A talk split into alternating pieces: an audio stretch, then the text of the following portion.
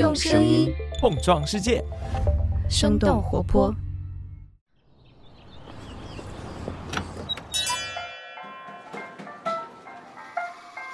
您的生动早咖啡好了，请慢用。嗨，早上好呀！今天是二零二二年的九月九号，星期五，这里是生动早咖啡，我是来自生动活泼的梦一，几条商业科技轻解读，和你打开全新的一天。说起抖音，相信很多人的第一反应就是这是一个用来看短视频的平台。不过你知道吗？现在用抖音买东西也成为了很多人的习惯。或许你也有过这样的经验。在刷短视频的时候，会被丰富的对话、有趣的故事，甚至是视频布景当中的某一个物件吸引，对它感到好奇，甚至想要购买。现如今，购物已经不再是一个仅仅由特定需求驱动，只能在特定时间点来完成的事情了。这种被内容驱动、没有明确目标的消费，逐渐成为新的趋势之一。于是，抖音电商在去年提出了兴趣电商的概念，并且在今年进一步的提升为全域兴趣电商。在这个基础之上，抖音电商还将举办自己的好物节。那么，在消费新趋势之下，全域兴趣电商将如何服务商家和消费者呢？和我们早就熟悉的双十一、六幺八相比，抖音九二幺好物节又会有什么不一样的地方呢？今天我们的清解读就与此相关。另外，也要特别感谢抖音电商对本期早咖啡的大力支持。当然，今天又是一个周五，所以在节目的最后还有我们回复咖啡豆的时间。今天要回复的是我们的听友阿七 i t y 三在评论区当中所问到的，能不能聊一聊飞盘为什么会火起来这个话题？如果你对飞盘、陆冲桨板这一类新兴户外活动火热背后的原因感兴趣的话，一定要听到最后。那在这之前，先让我们来了解几条简短的商业科技动态。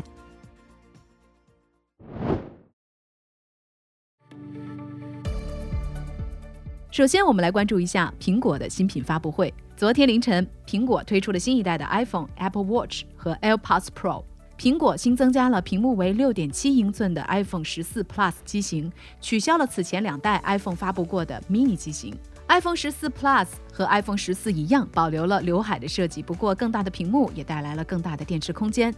在 Pro 版机型里，苹果推出了名字叫“灵动岛”的全新设计，把软件交互融入到前置摄像头、听筒和传感器等元器件周围的区域，可以展示各种应用程序最关键的信息，比如说音乐播放信息、打车等待时间和体育比赛比分等等。用户还可以点击灵动岛，在状态栏里进行一系列简单的交互，不用跳转到具体的应用当中。另外，这次新产品里，苹果专门推出了适用于户外运动的新手表 Apple Watch Ultra。和普通版本的 Apple Watch 相比，新版本的 Apple Watch Ultra 采用了钛金属的外壳，更大的四十九毫米的屏幕，也新增加了潜水功能。另外，在低功耗的模式之下，这款手表续航时间最长可以达到六十小时。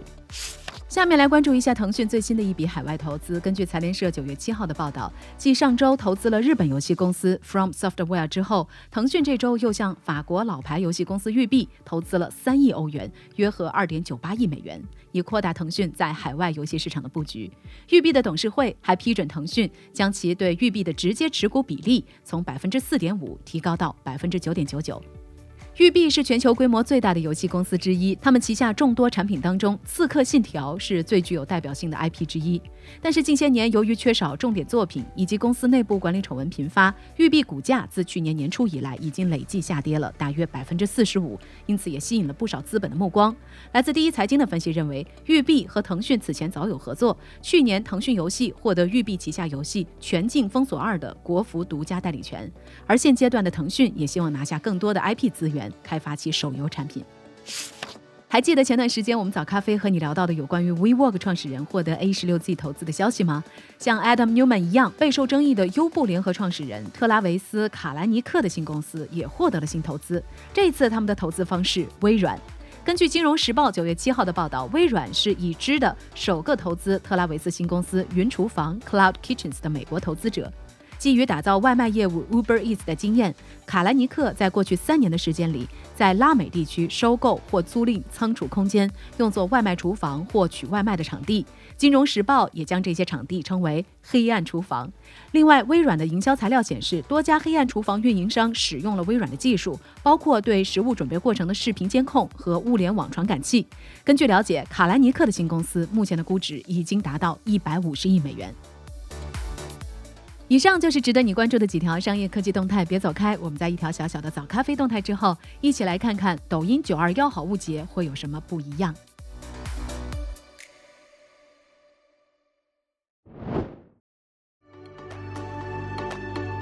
嗨，你好呀，我是梦一。胡同来信是生动活泼推出的 newsletter，每周有三封，主播和监制们会在信中来聊聊节目之外的内容，比如说没有在节目当中出现的信息，最近商业科技新闻背后的一些思考等等。newsletter 里还有我们每期生动早咖啡的文字稿，包括我们节目当中所提到的一些信息来源和文章的阅读链接。另外，在每周五 newsletter 当中的信息食谱，还会精选三条生动活泼选题会上我们认为那些值得你阅读的内容。如果说大家对于早咖啡文字稿有兴趣的话，你也可以点击我们 show notes 中的链接，体验一下我们发布在公众号的试读文章。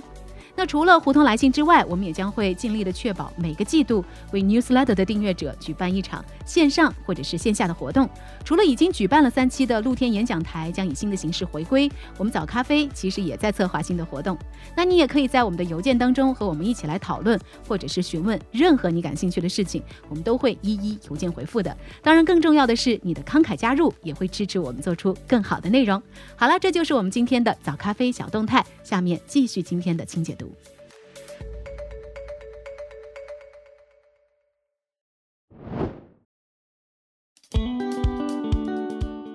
欢迎来到今天的新解读。你还记得自己第一次在网上买东西的经历吗？根据你的年纪和上网经验，答案可能是很不一样的。在我们国家，线上购物的发展可以说是非常迅速。从作为线下购物的补充，再到优惠的价格、省时省力的送货上门，以及通过搜索快速找到自己想买的商品，这一切几乎被我们都视为理所当然了。购物也不再是一个仅仅由特定需求驱动，只能在特定时间点来完成的事情了。比如说，在和有共同爱好的朋友聊天，在一家好看的餐厅吃饭，或者是刷短视频的时候，我们都有可能被种草。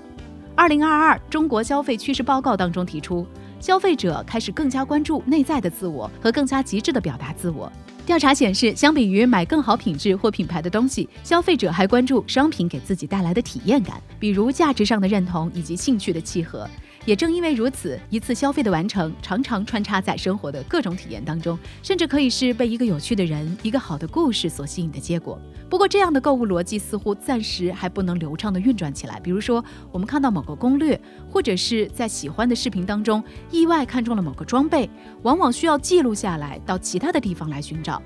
此外，如今的电商购物节也越来越多，但是在眼花缭乱的商品当中，一些消费者虽然有购物的想法，却没有足够的精力来进行挑选，而那些目标明确而且重复的日常消费，又在近些年逐渐上涨的即时成交单量当中被消化掉了。在更加个性化、更加追求体验感的当下，消费者和商家似乎需要一个阵地，更好的走到一起。那在这样的前提之下，有着巨大流量的短视频平台抖音开始做电商，自然值得我们关注。在短视频平台强大的内容生产力之上，抖音电商是如何为商家和消费者提供一个互相吸引的机会呢？根据财新网的报道，今年五月底，抖音电商生态大会上披露，去年抖音电商交易总额是二零二零年的三点二倍。另外，根据第一财经引用的《二零二二抖音六幺八好物节数据报告》，在今年六幺八活动期间，抖音电商直播总时长超过了四千万小时，挂购物车的短视频播放了一千多亿次，交易额破千万的品牌也超过了七百个。从这些数据也可以看出，兴趣电商依然还有很大的潜力。兴趣电商本质上是一种由内容激发了用户兴趣的电商，而这背后的逻辑也是我们节目以前所提到过的“货找人”的概念。什么意思呢？我们给大家举个例子，比如说辛苦工作了一天的你，此时此刻正在回家的地铁上刷着短视频，突然刷到一个人正在心满意足地喝着咖啡，或者正在神采飞扬地试吃某款网红零食。看到这些好吃好喝的，不知道为什么你也突然感到饿了渴了，因为这条短视频你产生了强烈的兴趣。也许你本来没有计划要买这些东西，但是你还是毫不犹豫的下单了。这就是货找到了你。不过这里也有一个问题，我们第一次购买的时候是被内容激发了兴趣，但是当我们第二次、第三次还想买，该怎么办呢？我们还能刷到那条视频，还能进到那个直播间吗？答案就不一定了。于是，抖音电商在今年又提出了全域兴趣电商的概念，也就是说，在货找人的基础上，又增加了人找货的功能。我们都知道，许多明确目的的在线购买都是从一个搜索开始的。而现在在抖音程序里，不管你是在刷短视频、看直播，还是在店铺等等地方，都可以直接进行搜索。根据二零二二抖音电商生态大会中公布的数据，在今年四月和购买相关的搜索就有六十四亿次，相当于平均每天有两亿次的搜索量。而抖音商城也被放到了抖音的主页，这是和内容同等重要的位置。也就是说，人找货多了一个重要的入口。对消费者来说，这就不再只是一两次推荐激发的偶然性消费行为，而是可能会变成一种新的购物习惯。那对于品牌方来说，补上了人找货拼图的全域兴趣电商，也不再只是一种尝试，而是作为一个更加常态化的经营阵地。而平台的增长关键就不再是单纯的转化率，而是向复购率的升级。寻求破圈机会的商家来说，已经升级为全域兴趣电商的抖音电商即将开启的好物节，就是一次不容错过的机会。那么，抖音九二幺好物节对于品牌方来说的机遇到底是什么呢？即将到来的抖音九二幺好物节，不仅对于消费者来说是买买买的好时机，对于商家来说也是一个全新的机会。如果你是想在抖音电商发力的商家，参与到这次九二幺好物节的活动当中，又或者是想了解一下一个电商购物节背后商家与平台都做了哪些努力的话，我们不妨一起看看即将在九月二十一号开启的抖音九二幺好物节和常规的电商购物节有什么不同，它又能够在哪些方面帮助到参与者呢？机遇之一，更多被看见的可能性。在九二幺大促期间，抖音电商上线了官方话题“美好生活尽在抖音电商”。所有参与抖音活动的商家投稿都需要加上这个话题，而抖音电商作为平台方，会对优质的电商内容进行推广。针对这次九二幺好物节，抖音电商为不同的内容设计了多种商家活动，比如可以获得平台扶持的直播间玩法、好物直播间计划，还有可以获得抖音商城和抖音搜索推荐的大促报名权益等等。获得各种曝光的机会，对商家的业绩提升有着显著的帮助。在今年早些时间的六幺八促销当中，某国际日化品牌通过更多的曝光，得到了被消费者看见的机会。两个不同子品牌的商品交易总额都有接近五成的增长。机遇之二，针对品牌和新品的超强扶持。现在有越来越多的品牌设立自己内部专门运营抖音的部门，在抖音上，品牌方可以通过短视频和直播内容拉新，保持品牌的持续曝光，增加已有用户的粘性。抖音电商的会员功能可以进一步培养品牌的忠诚用户。在这一次九二幺好物节的众多活动当中，抖音电商专门为头部品牌设立了超级品牌日的扶持计划，相应的品牌方也可以获得活动期间全平台更多流量的助力。在抖音电商的开心日活动里，抖音也会帮助品牌方定位新品的卖点，寻找最适合特定产品的目标人群。在此前六幺八的活动里，小米有三款全新的商品首次在全网降低成本，接受补贴类型活动，同时在官方旗舰店发售，来契合消费者对于品牌的认知。同时配合专营店等等不同层次店铺的不同商品，使得小米品牌在抖音商城达到了一点八亿元的成交金额。机遇之三。直播间之外，更多的成交渠道。抖音九二幺好物节是抖音电商由兴趣电商升级到全域兴趣电商之后的一次新尝试。在直播间之外，抖音电商提供了抖音商城、抖音搜索以及店铺与商品橱窗这三种不同的购物入口。在这里，消费者可以主动去寻找他们想购买的商品。就拿十分常见的搜索功能来说，消费者搜索的目的一般是寻找商品；而在抖音，消费者可以搜索知名的 KOL。品牌的直播间、具体的商品页面，还可以搜索各种开箱、测评视频，既有种草的属性，还能完成购买行为。在今年年初，化妆品品牌韩束通过几种不同的方法优化了自己在抖音商城的搜索结果。他们首先加强了行业热搜词的关联，让消费者在搜索护肤关键词的时候就可以马上看到它们。其次，函数为不同的关键词补充短视频内容。最后，他们修改了自己搜索页面展示的商品详情，让消费者可以更加直观地了解到产品特点。经过这一些对于搜索的优化，函数搜索带来的曝光增加了百分之二十六，成交总额也有超过四成的增长。当然，以上几个例子仅仅是抖音电商目前展露出来的一小部分。在抖音里买东西，早就不仅仅是直播带货和购物车了，升级为全域兴趣电商的平台，还有更多的想象空间。那聊到这儿了，也想来问问你。你在抖音购物有过什么独特的体验吗？你最希望哪些你喜欢的商家入驻抖音呢？欢迎你在我们的评论区和我们一块儿来聊聊。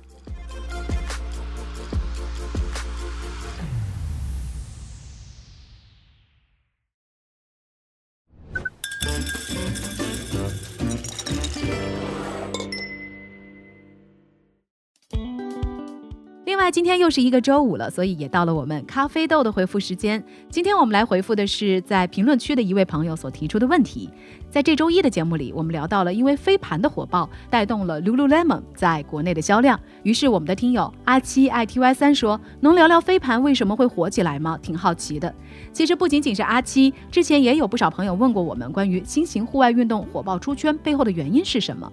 那我们在这里呢，其实想说的是，首先肯定还是会有疫情的原因，因为我们现在不能像以往一样可以随时来一场说走就走的旅行，但是我们想要出游的意愿并没有减少啊。我们在这里也可以借用中国社科院的一份分析所说的，不管是露营、飞盘、骑行、桨板还是路冲这类户外运动火热的背后，实际上是年轻人把旅游需求向本地休闲转化的一种表现。另外呢，这些运动还有一个共同特点，就是看起来都很酷。展示性很强，那在社交媒体时代，他们都有红的先天条件。那再加上一些综艺节目，也进一步推动了冲浪、滑板等等体育话题的热度，所以也就吸引了更多的人认识这些运动，并且想要去尝试这些运动。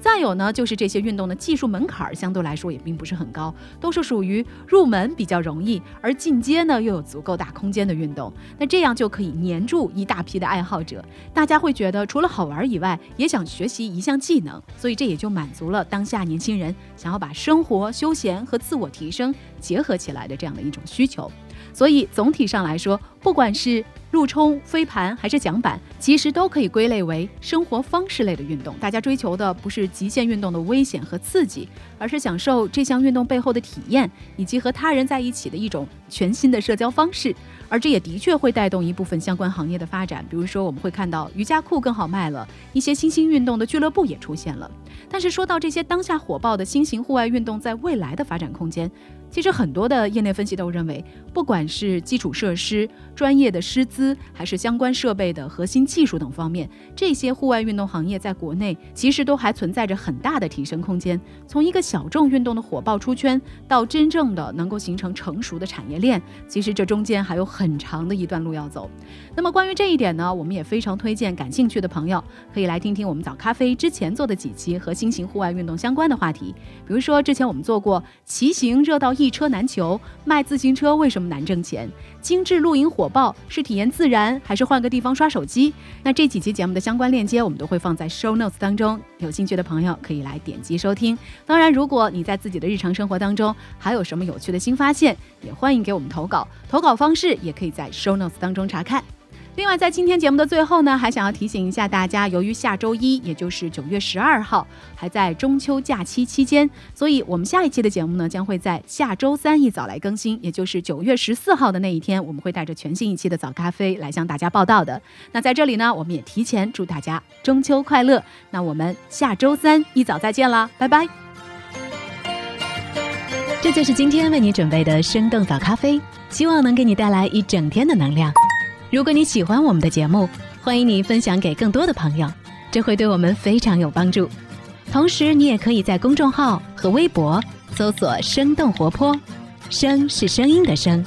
这样就可以了解更多与我们节目相关的信息啦。生动早咖啡，期待与你下次再见。